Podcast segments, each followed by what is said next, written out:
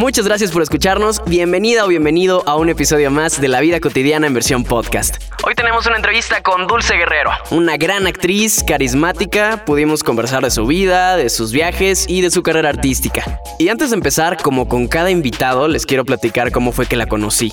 Fíjense que cuando yo vivía en Guadalajara, una actriz de doblaje me buscó para que la ayudara a organizar un taller de doblaje impartido por Dulce. Y fue un taller, digamos, particular, con algunas cosas buenas y otras tantas malas, pero fue el primer acercamiento que tuve con Dulce y aprendí mucho de esa experiencia, no solamente de doblaje. Desde ahí supe que Dulce era toda una profesional y que se tomaba muy en serio su trabajo. Escuchemos la primera parte de esta conversación.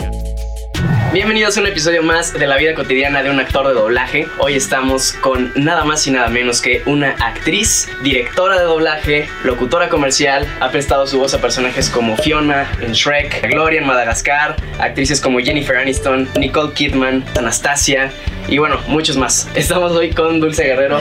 Bienvenida, Dulce. Jorge, qué gusto. ¿Cuánto tiempo de conocernos? Pues unos años. Unos añitos, ¿no? Tuve la fortuna de poder aprender de uno de tus cursos. Fue tu cumpleaños, felicidades. Fue mi cumpleaños, gracias. ¿Dónde pasaste, ¿Dónde pasaste estos últimos días? Pues el cumpleaños específicamente lo pasé en la Capadoquia en Turquía, que era la idea, estar ahí volando en Fue un largo viaje con estos temas que es como de mi otro yo, que son los temas iniciáticos y espirituales y tal. Y sí me aventé un buen recorrido, pasando por Ámsterdam, Reino Unido, España, Suiza, Tíbet, Nepal, norte de la India, acabando en Turquía. Un viaje un poco mochilero con aventuras y dificultades. Es lo que te iba a preguntar. Bueno, vi en tu, en tu Instagram que hay muchas como fotos de viajes y todo. Creo que por eso me podría imaginar que eres una persona que viaja bastante. ¿Tienes algún lugar así, no sé si de este último viaje o, de los otros viajes que has hecho antes, en donde digas, aquí me quiero retirar, este lugar está muy Ah, chido, es mi lugar favorito? ¿Al- ¿Algún lugar así que te guste? Hay un lugar en Reino Unido que se llama Plymouth, que es muy bonito. ¿Y por qué te gustó? ¿Naturaleza o la Por la naturaleza, porque es un lugar como muy quieto, porque no todo el tiempo hace frío. Ah, tiene épocas chidas de templado. El punto es, sí, ¿cómo te mudas a esos países Claro, carísimos? ¿Cómo, te- cómo te retiras ahí? Claro. Pero, ¿qué es lo que te gusta de, de viajar? Eh, ¿lo, lo tomas como un encuentro contigo? como un Sí, desde luego. Desde luego que la parte interesante es que todo tiene que ver como viajes. ¿Viajas O sea, sola? Sí. Mm. En algunos no, Ujú. pero en muchos de los viajes que han representado un tema de trabajar internamente, sí. Órale. O sea, Perú, un, un viaje a Canadá que también representó este reto. Y aunque en su momento ya estuve en Nepal y sí me encontré con un grupo, había llegado sola, como para vivirlo desde ese lugar solo. Sí, Y es es- otro tipo de viaje estar ¿Y, desde niña viajabas? ¿Con tu familia viajabas? No, yo creo que es algo que traes como Alma no sé, viajera, sí, la verdad es que sí. O sea, si me preguntan que si prefiero un coche, joyas y eso, no me Viajes. interesa. Lo más mínimo, los viajes es mi prioridad. Experiencias más que eh, pertenencias, ¿no? Claro, además es muy loco porque es una idea, creo que muy mal entendida o muy estereotipada, ¿no? Como, uy, hay que tener mucho dinero para viajar y no creo. ¿Qué pasa? Que los viajes son mis hijos. Exacto, es que sí, cuando- cuando la gente tiene una familia y todo, pues Cuando yo dinero- escucho lo que se gastan en colegiaturas, inscripciones, en comprarle el iPad y todas estas cosas, yo nada más voy haciendo sumas y digo, ya, ya vine, otro avión, regreso, uy, aquí ya me quedé una semana, uf, Sí. aquí ya llevo 15 días en Europa. Nada más de oír lo que se gastan. Sí. Entonces digo, bueno, Las son mis hijos. claro. ¿Tienes Una hermanos? aventura. Tengo muchísimos hermanos, somos ¿Cuántos? un planeta, planeta guerrero. Ok, Tres hombres y somos tres mujeres. ok. Es un planeta. No hagan eso. Sí, pero era, uni- era una familia unida, bueno, es. Era una familia que pasó como por muchísimas cosas, porque mis papás son separados. Eso hace que la familia entre en una revolución, ¿no? Pero a la vez son de esas cosas que tengo que reconocer que hacen el gran empujón a crecer y a tomar como decisiones por ti mismo. No las toman por ti, no van por ti a la escuela, ni conoces el metro hasta los 20 y así conozco gente así, no lo puedo creer. Si no le piden el Uber, no sabe ir, no sabría cómo resolver difícil. estar solo en una situación, creo que no sabe dónde está el cereal. o sea, sí está cañón. Claro. Entonces, esta, esta otra vida que también no la estoy recomendando porque eso no se recomienda, eso sucede, ¿no? Da la oportunidad de crecer, aprender a tomar decisiones Por o misma, hacerte ¿no? responsable, exacto. Entonces, eso ahora, a los años, creo que lo agradezco. ¿Y fue desde, o sea, desde que eras muy pequeña que estaban separados o te Sí, tocó yo creo vivir que el rollo proceso? empieza como, no me acuerdo exactamente, pero así unos 6, 7 años, o sea, sí, claro, muy chiquita. ¿Y qué sucede? Que para mí es normal, Ujú. ¿No? Sí, pues es lo no único era que un habías gran conflicto, era normal. Entonces no lo vivo como un gran conflicto, aunque claro, representa todo un cambio en la familia y, te digo, se tienen que reestructurar muchas cosas, pero yo creo que me adapto fácilmente a eso, supongo, no sé. ¿Y con tus hermanos te llevabas bien? De todo, De ya todo. sabes. Bueno, es que discutir por la ropa, por el espacio, porque me agarraste, porque tal. Pero creo que hoy, que somos todos adultos, hay un balance o un saldo a favor muy, muy chido. Tus papás Muy no son, chido. no son artistas, ¿verdad? O sea, no- Nada no que ver, o sea, ¿A qué que- se dedicaban? ¿Qué hacían? Pues en realidad nada que ver. O sea, de hecho, nadie en mi familia está en el tema del arte. En el medio artístico. Órale. No. Ay, y tú, No. ¿a quién estoy quitándole el título? No, pero no. por ahí escuché que a los 10 años fue cuando tú ya tenías en claro que querías estudiar actuación. Sí, te va gustando, ¿no? Es un hecho que, desde chiquito te va atrayendo este rollo de, claro, jugaba. Mm. Jugaba, a mí me gustaba montar teatro y decirles, siéntense porque voy a hacer una obra. O sea, sí es algo como que ya traías tú. sí, sí, sí. Y entonces me gustaba el rollo de cambiarme de ropa y sorprenderlos Órale. y cerrar las cortinas y abrirlas. Y, Wow. Eh, Sí, me ¿Y gustaba te la apoyaban tus papás? ¿No, no eras como, qué raro el juego? O, No, decían, les parecía divertido y de hecho yo creo que lo lindo es que mi papá siempre lo filmaba. Era como, ay, pues qué divertido. Mis hermanos le entraban. Y mi mamá, cuando yo estudié teatro, estaba muy chiquita en Instituto Arte Escénico. Entraste a los 16, ¿no? Entré un poquito antes porque además se supone que era carrera y de- no se supone era. Entonces yo hablé con el director y Yo quiero. yo quiero estudiar. Entonces, claro, sí podía con la condición de que cada mes llevara calificaciones. ¿Y cómo la llevaste? ¿Sí, sí lo lograste? Claro, sea, sí, sí, sí, sí, sí. Buen balance, eras aplicada en la escuela. Sí, sí, sí. Incluso después terminé otra licenciatura en la UNAM Ujú. de comunicación. O sea, eres... eh, Eh, licenciada por la UNAM y licenciada en arte dramático por esta escuela. Órale. Pero claro, era, era importante porque para ellos esta niña se mete a estudiar teatro, agarra algún trabajo y va a dejar la escuela. Claro. Y posiblemente hubiera pasado si él no me hubiera puesto esa condición. ¿eh? Y era esta onda como de actuar cuando eras niña, como jugar, luego entraste a la escuela. Pero el doblaje alguna vez te llamó la atención, así como, ¿quiero hacer eso? ¿O era más actuación? En general actuación, porque además ya estaba en teatro.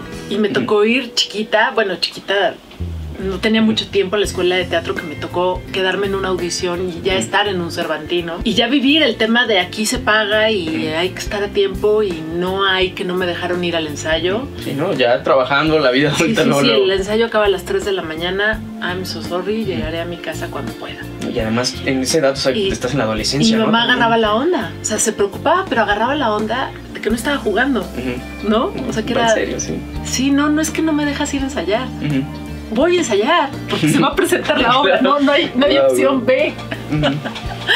Y creo que la parte que lo lograba era que estaba cumpliendo en el área que a los papás les importa, ¿no? Sí, claro. O sea, no, no había, no había de No dónde agarrarse. pretexto. Claro, o sea, es como, a ver, estoy cumpliendo con lo que, Sí. con lo que debo y está Y mi funcionando. esto, parte ¿no? del negocio está cubierta, así que si no te demandan.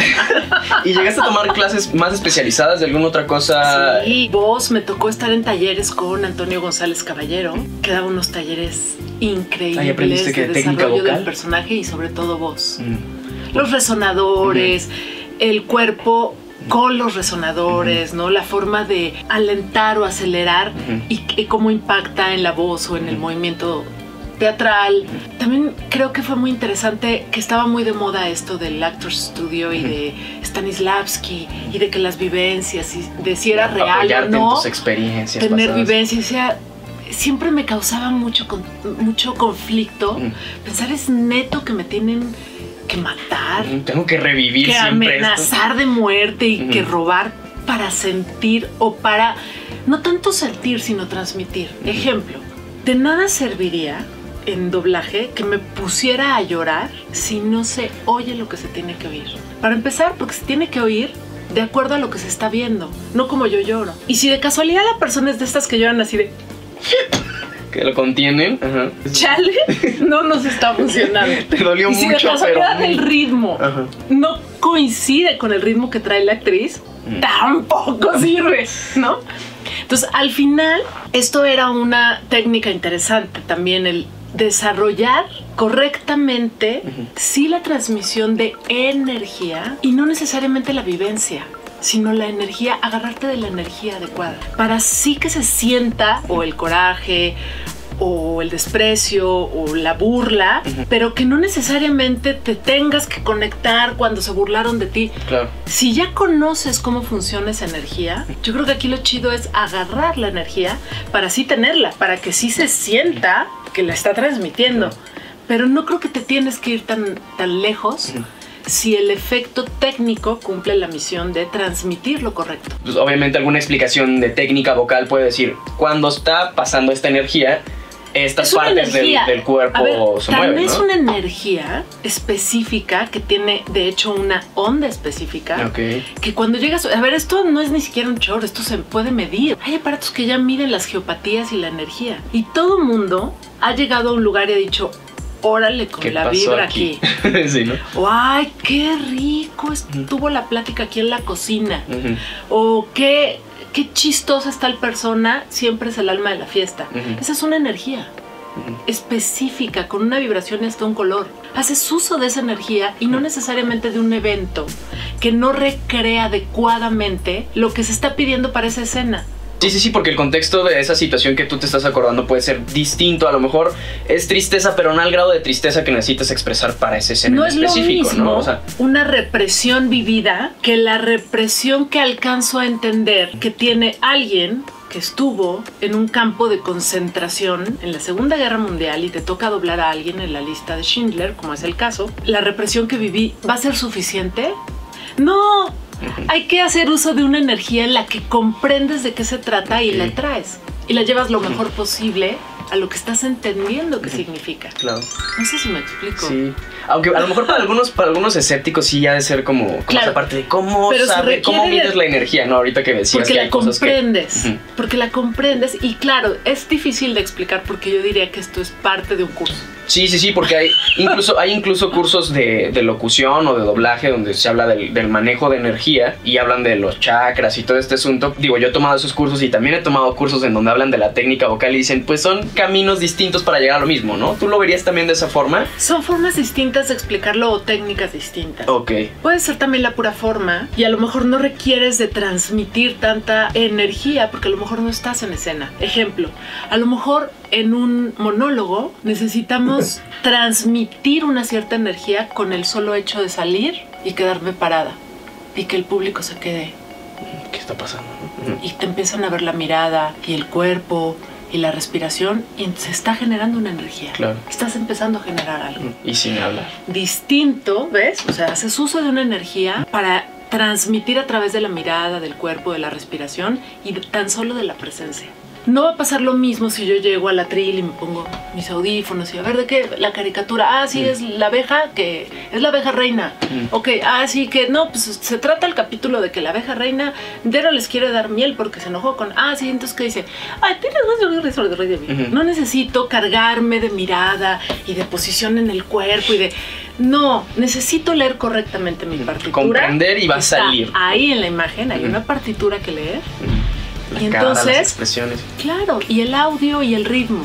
Es comedia, es una caricatura infantil, se necesita de cierta velocidad, se necesita de cierta caracterización o, o no va a poder ser una abeja realista que habla súper cool. Es más para niños, se necesita que los tonos se muevan y sean alegres, picos, enfáticos, que ciertas palabras te vuelvan a llamar la atención. Claro, sí, como dices, ya sería como tema para, para todo un curso, porque sí Es es, tema de curso, bastante, claro, claro. bastante profundo. Esto de tener claro desde niño lo que uno quiere y verse ahí, jugando, divirtiéndose, montando un teatro y actuando, son cosas que me hacen sentir muy identificado con Dulce.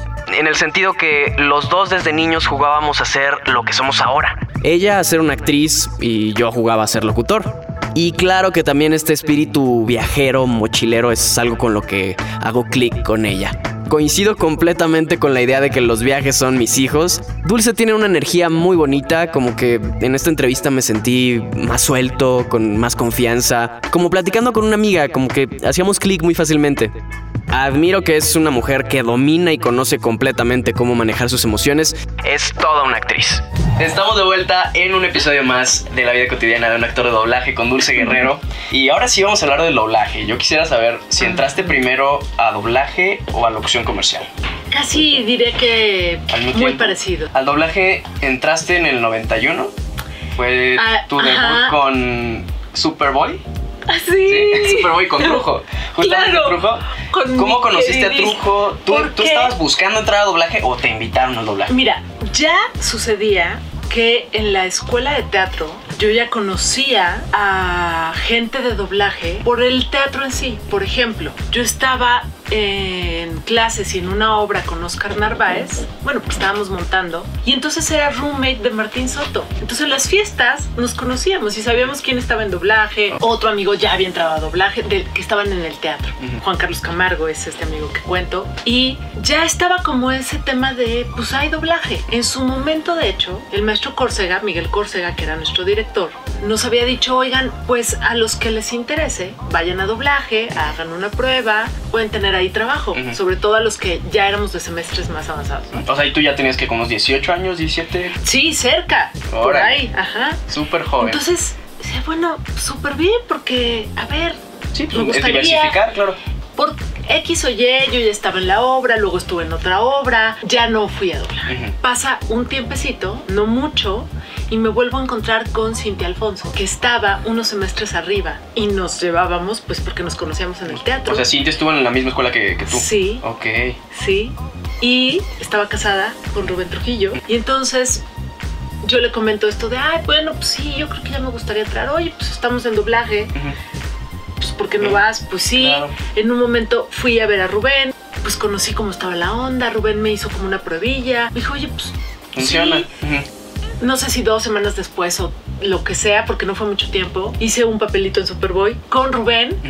Bien, se quedó.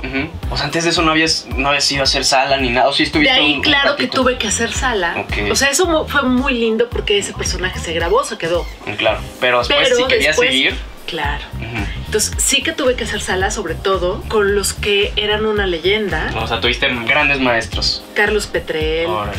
Carlos Magaña, Álvaro Tarcisio, los Roy. Fue muy lindo porque acabé trabajando muchísimo con, con Álvaro Tarcisio, muchísimo con Carlos Petrel. Llegué a hacer unas series francesas con Carlos Petrel que hablaba francés, entonces nos deleitaba contándonos historias. Órale. Y nos hicimos muy amigos. De hecho, Carlos Magaña fue uno de mis grandes amigos. Y entonces no había tantos canales disponibles. Ujú.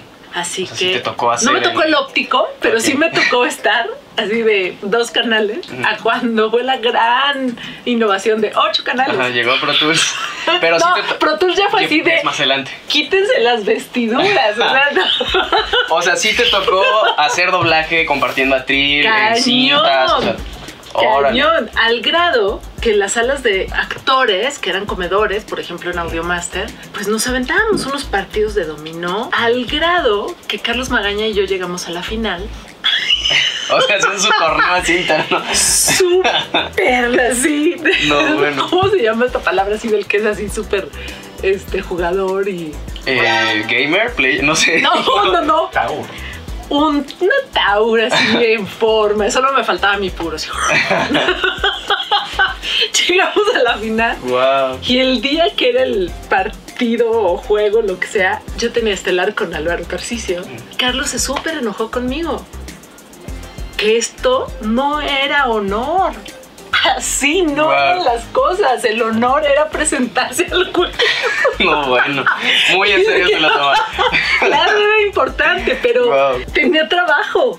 Y entonces se quedó solo en la fila. Nos Ah, descalificaron. oh.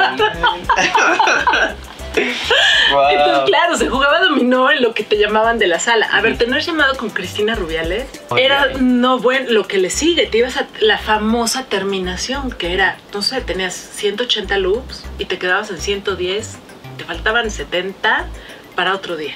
No, no, no, era una Agotado. verdadera. Sí. Wow.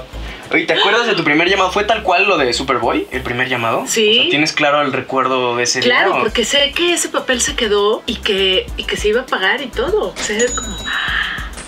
Sí, no mucho tiempo después se hizo Aladdin y empezaron como, como muchas cosas muy padres. Ah, una serie que me encantaba que se llama Party of Five, que hacía una actriz que ya no he vuelto a ver que se llama Nick Campbell y la hacía con Paco Zambrano. Y era una serie muy divertida. Ah, tenemos otra serie de unos ratoncitos en la que estaba Genarito, Genaro Vázquez, Vázquez. que está ahora en Canadá. Y bueno, un equipazo. Es que era. Sí, o sea, creciste, te desarrollaste, aprendiste con, Sí. con grandes. A ver, estaba Raúl Aldana en el atril, iba a sus llamados, Órale. como la gente normal. Antes de que entrara a dirigir. Sí, sí, sí, sí, antes, antes de ser otro personaje. Ahora. Luego también en el 2003, ya más adelante, te dan un premio Bravo Sí. por una película en la que interpretaste a Alicia Nash. Bueno, es el personaje, ¿no? Sí, el, el personaje es Alicia Nash y la actriz es Jennifer Connelly. Es una mente brillante. ¿Y tú recuerdas película. con especial esfuerzo que hayas invertido en esa interpretación o hay algún personaje que digas, "No, yo creo que este me requirió más todavía? Yo creo que me requirió más Monster, esta que con la que se gana el Oscar Charlize Theron. Monster En la que te toca ser esta chica este, lesbiana. Ella es lesbiana, pero además es una asesina real, ¿no? Es un caso real. Y es súper duro porque hay escenas muy difíciles. La directora, que es Dianita Santos, muy buena directora, pero creo que la parte técnica la tenía muy a la antigüita de tarde, corto.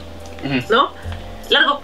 Y yo, existe un aparato que se llama Pro Tools. y ya, que se respete, le salió bien. Siete cuadros, cinco cuadros y una cosa bella, porque además yo digo que ya tenemos, o sea, yo ya tengo cerebro protulero, que es sí o sí Sabes que se puede ya salvar. registré el ritmo, por supuesto, además tu cerebro registra el ritmo, sabe que eso se puede mover y entonces a propósito acabo tarde, Porque lo o está larga se respetando llama, el tiempo que... porque sé cuál es el ritmo, eso se recorre y queda una cosa tan bonita. ¿Verdad? Pero igual sí es como la onda, como bien dices, ¿no? Él ella a la traía antigüita, claro, sí, de tarde, ya no, a mal. tiempo, otra vez, eh, y yo... ah, Tenés escenas Bueno. súper difíciles. Ya me imagino ahora tú dirigiendo, pues te das esa libertad de salió bien a alguien. Salió bien y se puede Sí. acomodar increíble. Sí, pues porque para ahorrar el tiempo de todos, ¿no? Y, y sí, darle el valor también parte, el a la interpretación. Ajá. Si el tono me gustó y está totalmente en ritmo, Se no importa que quede acá en División del Norte, la jalamos para acá, ¿no? O sea, no pasa Claro. nada porque se puede arreglar y si el tono fue el adecuado, prefiero quedarme con una buena interpretación. Claro. Sí, Depende. vale más eso a que estén. Si falta sí, dicción, si no se entendió, si falta volumen, si no, pues no va, va para atrás, ¿no? ¿Tú qué, ¿Tú qué piensas de las personas que pareciera que nacen con talento natural? Hay muchos, pues, que es.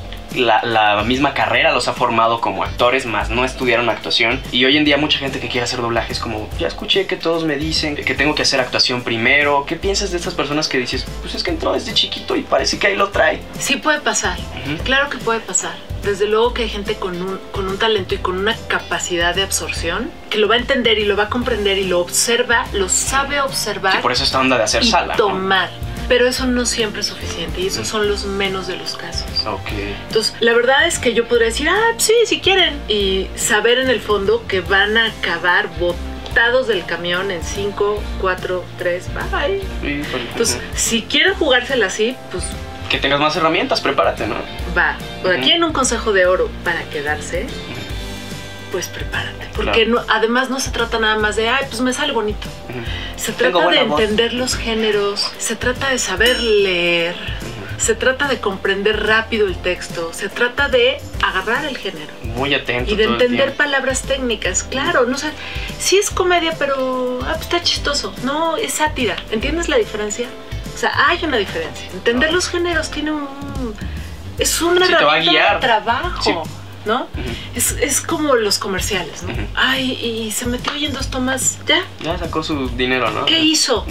Hizo a- que te ahorré tres horas de trabajo Claro. y, y un hastío y un aburrimiento enorme. Quiere decir que entendí tu texto y ya está, ¿no? Claro. Que además no es nada más el tema de la grabación, que está muy mal entendido en México. Ay, pues por grabar eso se va a ganar tanto. Claro, y luego ven feo. No, la pues, grabación es gratis, es por, el, uso, y explotación del producto, ¿no? Sí, tú Pero vas a seguir ganando como empresa a partir de explotar mi, mi trabajo, ¿no? En ese sentido. Que explotar es una palabra muy técnica que se refiere a que justo una interpretación y una voz transmite tanto que puedes identificarte o rechazarlo. Claro. Y eso, sí o sí, impacta al producto algo que rechazas y te cae mal, no te atrae en ninguno de los demás sentidos. No se te antoja. algo, algo no te. No lo quieres ver, no lo quieres oír y no lo quieres tener cerca. Así funcionan los sentidos, están conectados. Y ahora que mencionabas locución comercial, ¿cómo te acercas? Empiezas entonces siendo doblaje y ¿cómo te vas hacia locución comercial? Yo ya había hecho comerciales de imagen. Ok. Entonces, al final el tema de conectarte con agencias de locutores, pues no era tan difícil porque la gente estaba metida en eso, ¿no? Otros compañeros sí, se van moviendo, estaban como bien decías, ¿no? En tu escuela encontrabas gente que hacía doblaje. Claro, y, entrando a doblaje sabes quién estaba allá, ¿no? De los que están haciendo doblaje. Ah, Carlos II, ya hacen prueba aquí. Entonces, igual te empiezan a decir, oye, ve a hacer prueba a Palestino, que era como la del momento. Claro. ah, pues claro, entonces empiezas a hacer pruebas, ves que funciona y ese es el rollo, ¿no? Además de que, fíjate que yo tengo una historia con la licencia de locución porque yo había tenido un arranque con la licencia de locución y no concreté el trámite. Así que lo tuve que hacer al poco tiempo para estar como al día con eso. Pero o sea, sí te hicieron el examen y todo eso. Claro, pero al final hay que concretar el trámite. Yo ya ni siquiera me acuerdo bien qué pasó. Algo quedó incompleto, dices. Sí. Así que finalmente, este, ese es otro paso importante que hoy creo que no está vigente, o si está vigente es como. Sí. ¿no? pero igual ya ahorita ya no, es, ya no lo. O sea, la ley dice que lo pide, pero ya no está la, la eh, quien las. Ese es mi punto. ¿no? sé, es un como. Porque la ley. Vacío. Lo dice. La ley lo dice. por ley. Certificado, pero no hay quien emita certificados, ¿no? O lo detuvieron hace poco. Sí, o sea, es absurdo. Porque sí se supone que está en la ley. Que ya son de las iniciativas que Ameloca ahorita está buscando, ¿no? Como que, se arregle. Porque hay países donde dicen, no, sabes que, bueno, tengo un amigo en Panamá que dice, aquí solo locutores panameños por ley no puede salir un locutor que no sea de aquí. Entonces, digo, suena medio este, nacionalista ciertas cosas, pero pues apoya, ¿no? Al, trabajo nacional. Pues es que, claro, y si vas a hacer un. Em, a promocionar un producto para el país, pues tiene sentido. Tal vez no tan extremo como España, por ejemplo, que todo es doblado y a fuerza todo tiene que ser así como tan impuesto, ¿no? Yo creo que está padre que en México puedes elegir, eso está muy bien, pero sí creo que hay una parte que tendría que estar como mucho más protegida, la industria la gente que está en la industria, ¿no? Bueno, es un tema Por ahí va, sí, es, puro. Como lo escuchamos, ella es una actriz que se formó desde muy joven en el teatro y de ahí otros profesionales que ya hacían doblaje la invitaron. Le tocó aprender de grandes actores y actrices y su trabajo lo demuestra. Es un ejemplo de lo importante que es prepararse desde la raíz, como ella dice, entender muy bien el género con el que se está trabajando, comprender el texto y dar la mejor interpretación, aprovechando todas las herramientas de trabajo que uno pueda tener. Ya estamos por acá, ya ansiabas la comida. Es que déjenles cuento que llegó Dulce y dijo, no había comido y nosotros de, ahorita, ahorita nos vamos al café. Ah, mira, los dos pedimos el bowl vegano y veníamos hablando en el camino también un poco como de esta onda de la alimentación. ¿En qué momento Buena pregunta, sí. Ah, te llama, volteas y te cuestionas, ¿qué es lo que estoy comiendo? ¿Me gustaría seguir comiendo esto? ¿Qué hay detrás? Yo ya había intentado hace muchos años ser vegetariana por un tema como de salud. Ok. Después entendí y lo vi desde este tema de empatía porque en ese intento yo creo que era un tema como de que me interesaba y me llamaba y yo creía que me iba a generar como un mejor estado y también una mucho menor agresión a nuestros semejantes. Claro, sí, a los animales. y resulta que lo hice muy mal. o sea, no fuiste al ah, nutriólogo ni nada, hacía lo borras. Mal, hacía lo borras así, la come queso. O sea, no. Pan y queso. Eh, Súper mal, pizzas de champiñones. ¿Y no te enfermaste? Claro, entonces no fue buena idea. Muy mal resultado, muy mal resultado. Entonces comí carne, la verdad es que la carne me gustaba, pero después otra vez fue este enfrentamiento con él eh, y esto está tan, tan, tan chafa. Sí, como volver a lo que ya habías reflexionado, ¿no? A ver, si por lo menos fuera un... que, sigue siendo doloroso para mí, este rollo de si por lo menos se matara, como, ok, este animal se lo come una familia y hay un agradecimiento y hay un respeto. Claro, como se hacía pues en los, o se sigue haciendo en algunos ranchos, ¿no? Pero ahorita las grandes factorías, o sea, la producción animal Con específicamente un maltrato horrendo, la mayor cantidad no se consume, se tira. Toneladas de carne para que llenen las estanterías, refrigeradores, como se llame, de los supermercados. Y para que solo una pequeña parte de la población pueda comer esa carne. En realidad. Digo, a pesar de que yo estuve un tiempo así también comiendo vegano y luego volviendo y entre que sí que no, la gente me llama la atención cuando se indigna porque maltrataron a un perro, a un gato, pero se comen al perro y a la, vaca, Y dices, lo mataron peor, ¿no? ¿Has visto el video de cómo matan esto? Ahí vuelvo a la cuestión, ¿no? Es como de la culpa y el qué tanto uno sabe. Hay gente que dice, no, no, no, no quiero ver porque luego ya no voy a querer comer yo. Entonces tan mal está. Esa es la idea. Esa es la idea. Exacto. Es, no lo quiero saber, no me cuentes. Como yo no vi cómo mataron a la vaca y ya viene aquí en un unicel muy bonito, por, o sea, por mí que la maten como sea y el perro, ay. Ajá, sí, esos son como los contrastes raros. Fuera de mi vecino, ay, qué mala onda. ¿En qué momento empezaste como con la onda vegetariana? No llevo tanto tiempo porque este querer ser vegetariana y volver por no haberlo hecho bien ya fue en edad adulta. Ok. Entonces, ya estricta, o sea, como más en forma, como casi ocho. ¿Y fue el, camino del yoga, el, ser yogi, que te acercó a eso o, no necesariamente? Yo creo que ayuda. Yo llevo en yoga 12, 15 años. Órale. O tal vez más, ahora que lo pienso. Te va ayudando también a hacerte consciente de que sí hay cosas que ver, sí hay cosas de las que enterarse y que esta posición de... No me quiero enterar, ajá. Está súper chafa en lo que a mí concierne no estoy en posición tampoco. Sí, tampoco venimos a veganizar. El evangelizador vegetariano. Claro. No, porque está súper chava eso de sentarse a la mesa y empezar a evangelizar a los pobres que ya. Sí, claro, y más cuando están comiendo, ¿no? Es como. Locación, cambalache. Así, y tú evangelizas a la gente así de. Con el bocado aquí de carne. ¿Tú tienes alguna rutina que sigas? Intento tener rutinas, Ajá. pero al final Tengo la rutina de mover la rutina. Ah, yo también.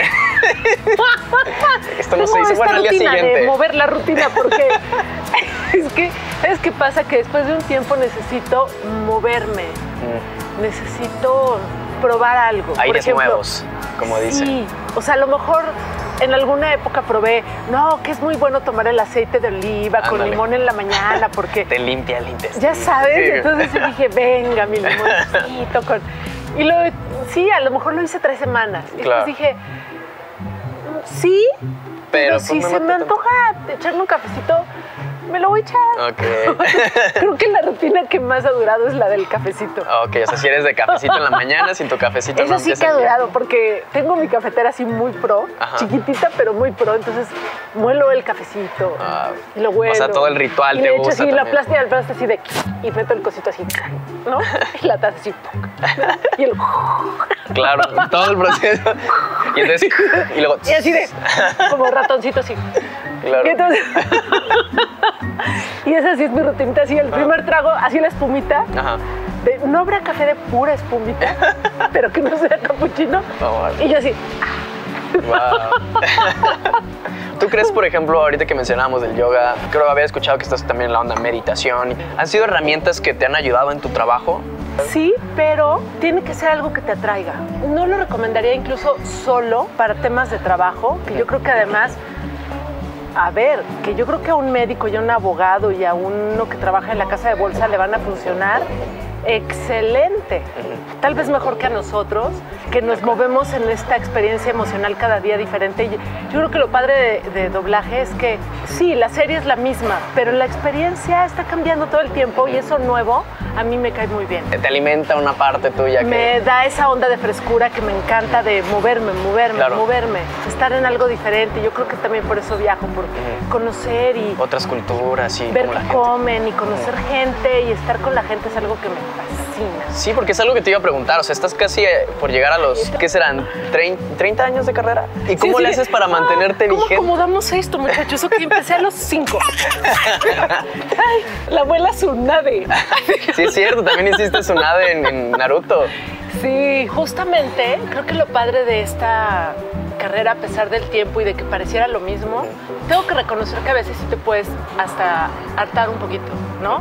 Ah, el tráfico, chin, una serie que a lo mejor no te gusta tanto y que de repente estás muy cansado y a veces da flojera. Claro. El rollo es que la diferencia de hacer algo que amas es que es muy fácil volverle a agarrar como el rollo de, pero me encanta y lo puedo hacer y además creo que tiene esa gran bendición.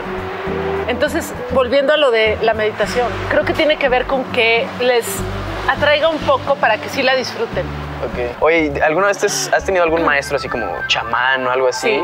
que te haya cambiado la vida? Por ejemplo, sí me tocó en Perú conocer a un chamán maravilloso que en su momento lo que se trabajó fue los rituales con la naturaleza. No necesariamente medicina sagrada, sino que recién lo conocí era como estos rituales con los que ellos se conectan con la naturaleza.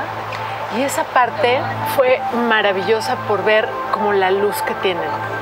Wow. Increíble. Y, y, en el camino, ¿no? Hace muchos años tuve un maestro de cábala que, que sí que me dejó como muchas cosas que cambiaron los conceptos básicos, elementales que tenía. Y en otro momento llega algún maestro de astrología que no es solo astrólogo, sino que tiene una onda también de cábala, pero también un poco chamán. Y entonces la ah, visión de eso lo hace muy chido. Muy único.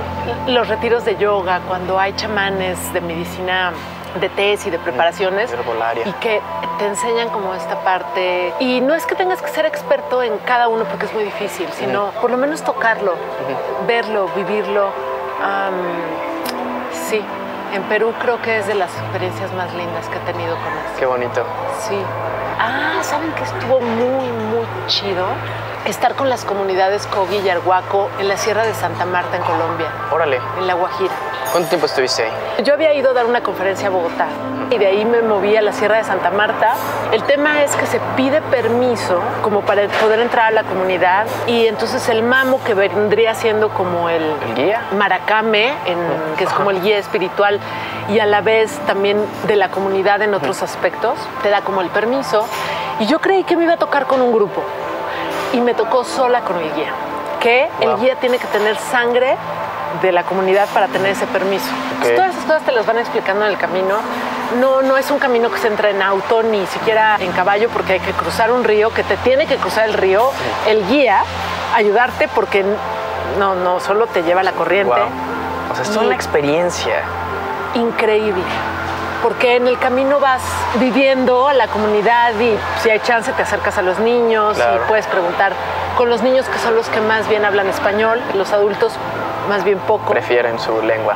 Sí, o algunos de plano no aprendieron español. Esa experiencia, por ejemplo, no la sé explicar porque no es que me dijeron algo específico, es como sentir a la gente, mm. estar en el lugar. Pues es como lo que decías al inicio, ¿no? Que hablabas de la energía.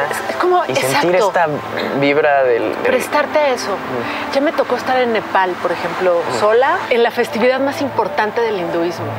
Y fui a meterme un templo y estuve horas ahí. Entonces, en el momento que me iba, me alcanzó el que sería monje, sacerdote de, de su templo. Me preguntó que si yo lo conocía, porque yo me había aventado el ritualito entero, tal.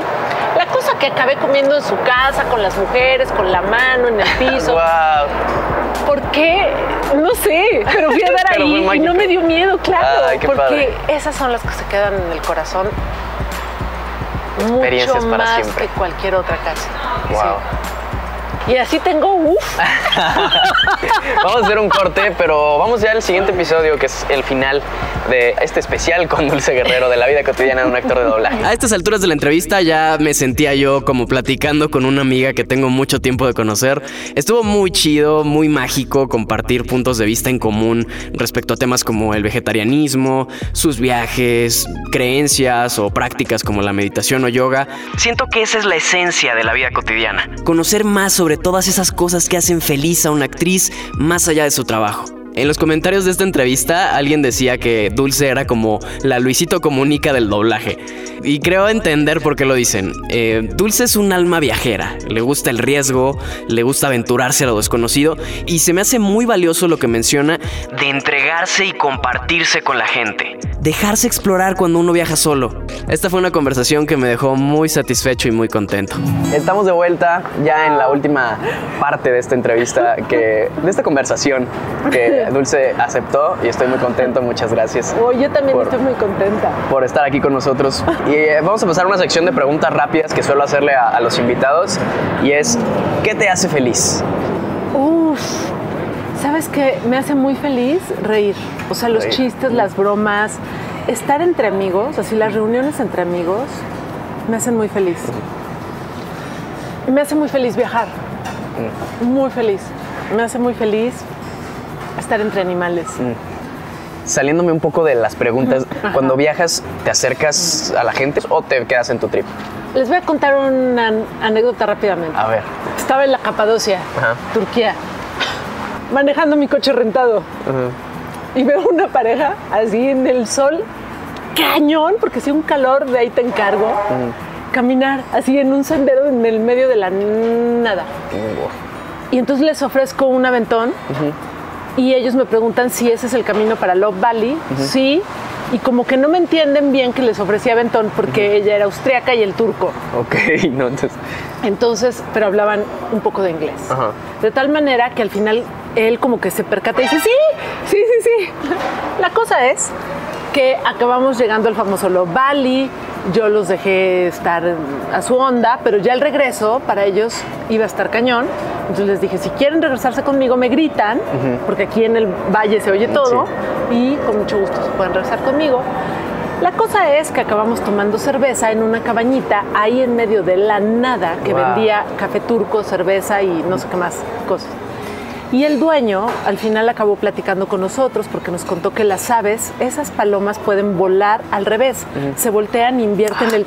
qué loco. Y ahí mismo sí, lo invierten y lo hacen hacia arriba. Órale. Increíble.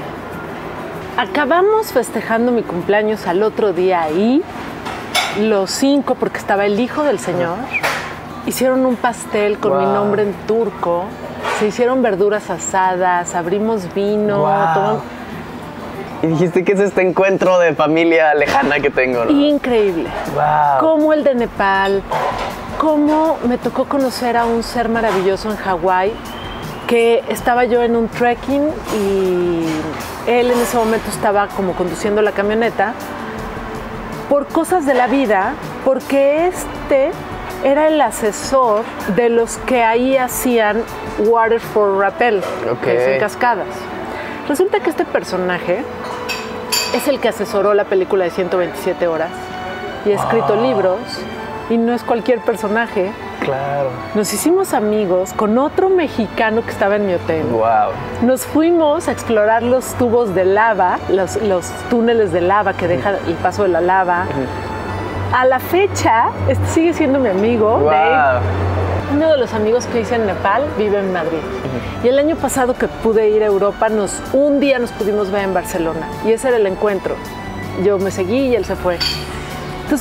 Sí, la respuesta es, se hacen amigos del alma. Wow. Pasan cosas hermosas. Mucha de esa gente tal vez no la vuelva a ver, como el de Turquía. O sí.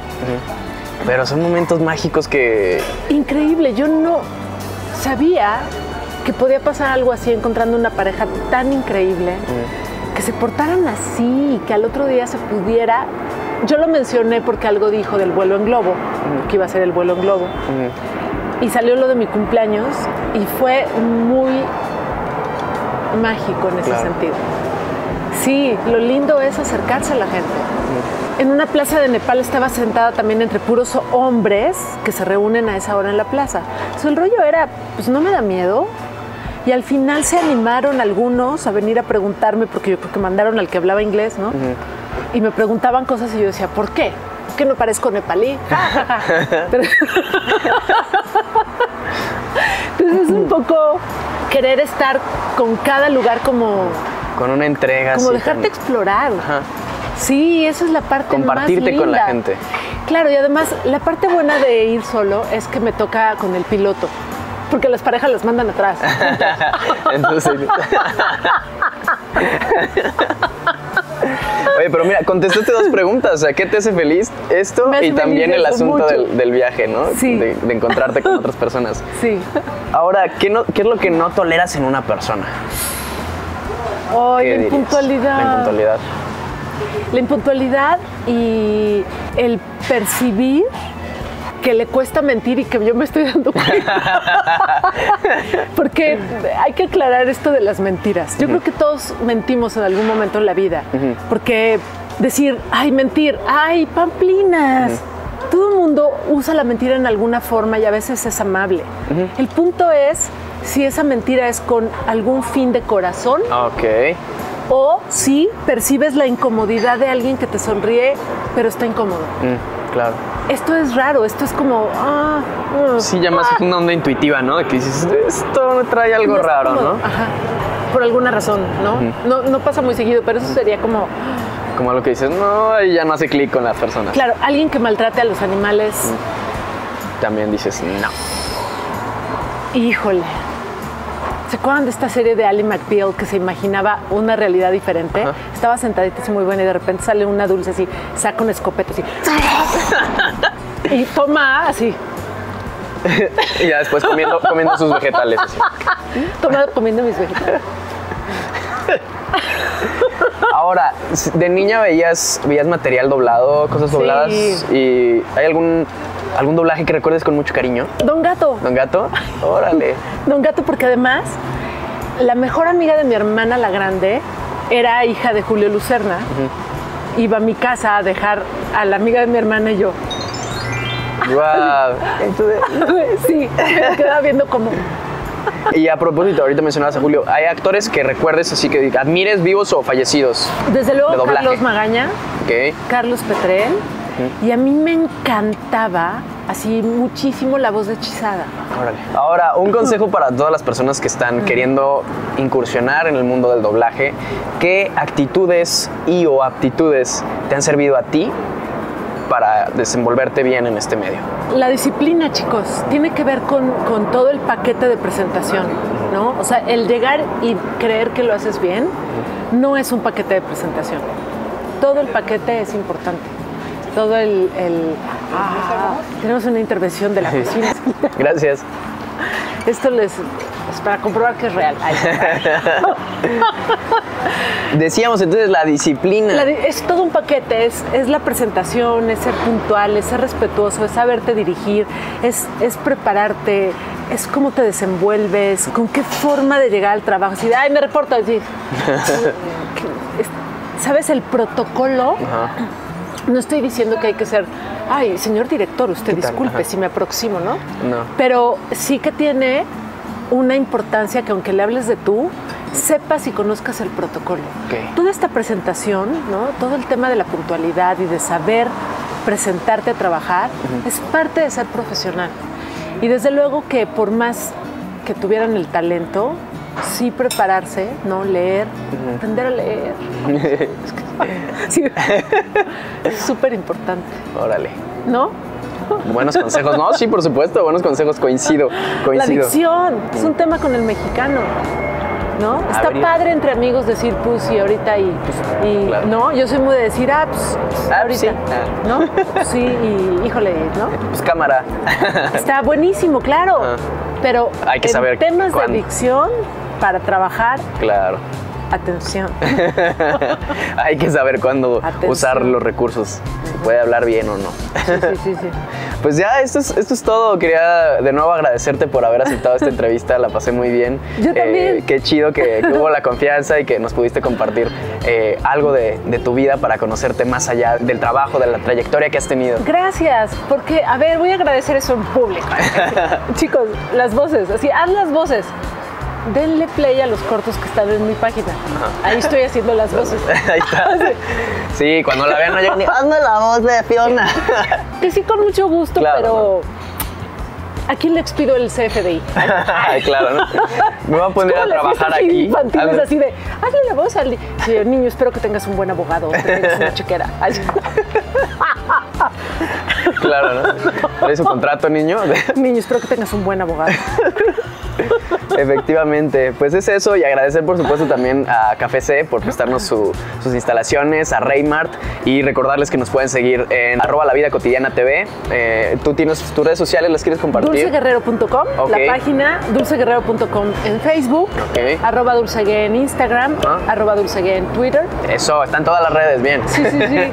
en Instagram soy más bien este, romántica con el paisaje pero en Twitter pongo algunas cosas. Cuando hay que hablar, porque hablar por hablar, chicos. Sí. Así yo, ¿es en serio?